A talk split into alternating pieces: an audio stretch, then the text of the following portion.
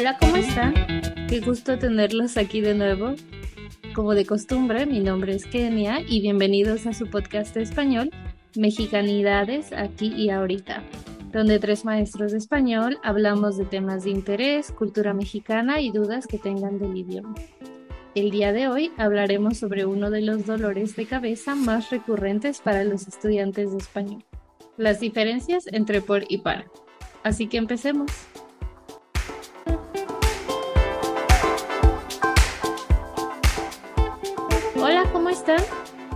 Hola, muy bien, reponiéndonos de este mes de fiestas en Oaxaca. Igual, por fin, descansando un rato de tanto trabajo y fiestas. Sí, fue bastante ajetreado, por lo menos las dos semanas que estuve en Oaxaca. Entonces, vamos a hablar de una confusión recurrente cuando se aprende español. En mi experiencia, el principal problema es diferenciar entre los usos de por y para al introducir razones y objetivos. Exacto. Creo que son los más confusos para los alumnos, porque algunos tienen un conflicto para diferenciar entre cuál es la razón y cuál es el objetivo de una acción. ¿Y cómo lo explican en clase o cómo ayudan para hacer la diferencia? Primero explico que usamos por para introducir la razón de algo generalmente en el pasado.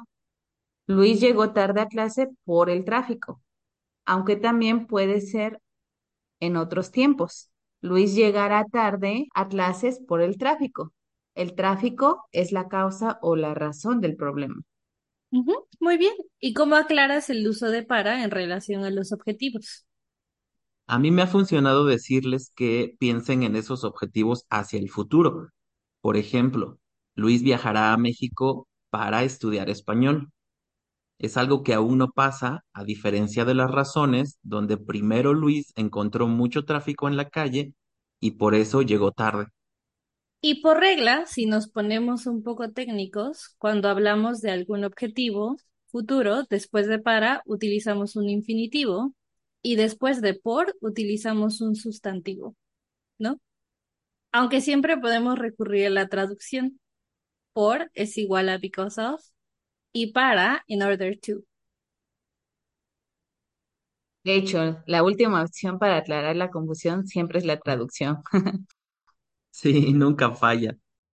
Bueno, después de esta aclaración entre dos usos de por y para, cabe aclarar que el resto de los usos son independientes, o sea, no se comparan entre sí. Vamos a continuar con otros usos de por. ¿Nos compartes un ejemplo, Sayu? Claro, del uso del por lo usamos para hablar acerca de momentos del día, por la mañana, por la tarde o por la noche. Además, lo usamos para introducir un lugar no específico. Por ejemplo, Sayuki vive por el Zócalo, cuando no conocemos la dirección exacta y solo usamos otro lugar como referencia. Luis vive por la universidad, muy similar a around en inglés. Mm, ¿Y tú, Kike? ¿Otro uso de por? Sí, cuando usamos por para introducir el espacio recorrido o la distancia. Por ejemplo, hoy caminé por 5 kilómetros. Y también usamos por para introducir un periodo de tiempo. Por ejemplo, viví en Oaxaca por 5 años. O tomaré vacaciones por dos semanas este verano. ¿Es verdad? No, desafortunadamente no. ¿Y tú, Kenia, algún otro uso de por que quieras compartir? Mm, sí, hay algunos otros usos de por. Un poco menos comunes, como la distribución de las cosas. Por ejemplo, el maestro repartió dos libros por persona. O también usamos por para introducir algunos medios de comunicación y transporte, como hablo con mi mamá por teléfono o viajo a Oaxaca por avión. Y yo agregaría todas las traducciones directas. Por ejemplo, todos los by en inglés son por en español. Y de igual forma, todos los through y per son por en español. No olvidemos del símbolo en matemáticas, times, también es por en español. Ujú, exacto. Ahora pasemos a hablar de otros usos de para. ¿Cuáles nos van a compartir? Ok, el más común movimiento o dirección, como en la frase, este autobús va para Oaxaca o este tren va para Cancún. Yo quiero compartir el uso de para. ah, nos sirve para introducir una fecha límite, muy utilizado por los maestros.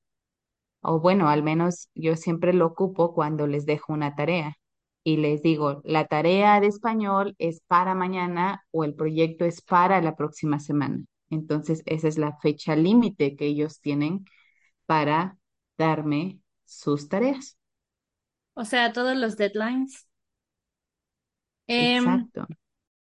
bueno, usamos para cuando tenemos un destinatario, o sea, la persona que recibe un objeto.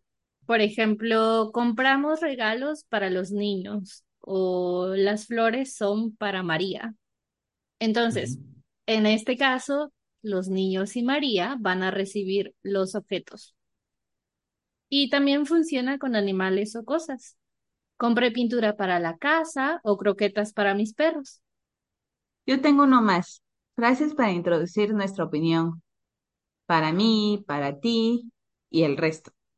Por ejemplo, para mí, ah, las clases de español son muy útiles. Ok, y para terminar, uno bastante útil. Usamos para para introducir el nombre de nuestro jefe o la compañía en la que trabajamos. Por ejemplo, yo trabajo para el gobierno del estado o trabajo para el gobernador Luis López. Ese eres tú. En otra vida fue gobernador, dice. Bueno, creo que con esos ejemplos cubrimos los usos más importantes de por y para, o por lo menos los más comunes. Muchas gracias por acompañarnos el día de hoy, Kike, Sayuki. Muchas gracias y espero que les ayuden nuestros tips para aclarar sus dudas. Aquí lo estamos tomando el para como un objetivo. Gracias, espero que les sea de utilidad y nos escuchamos pronto. Bye.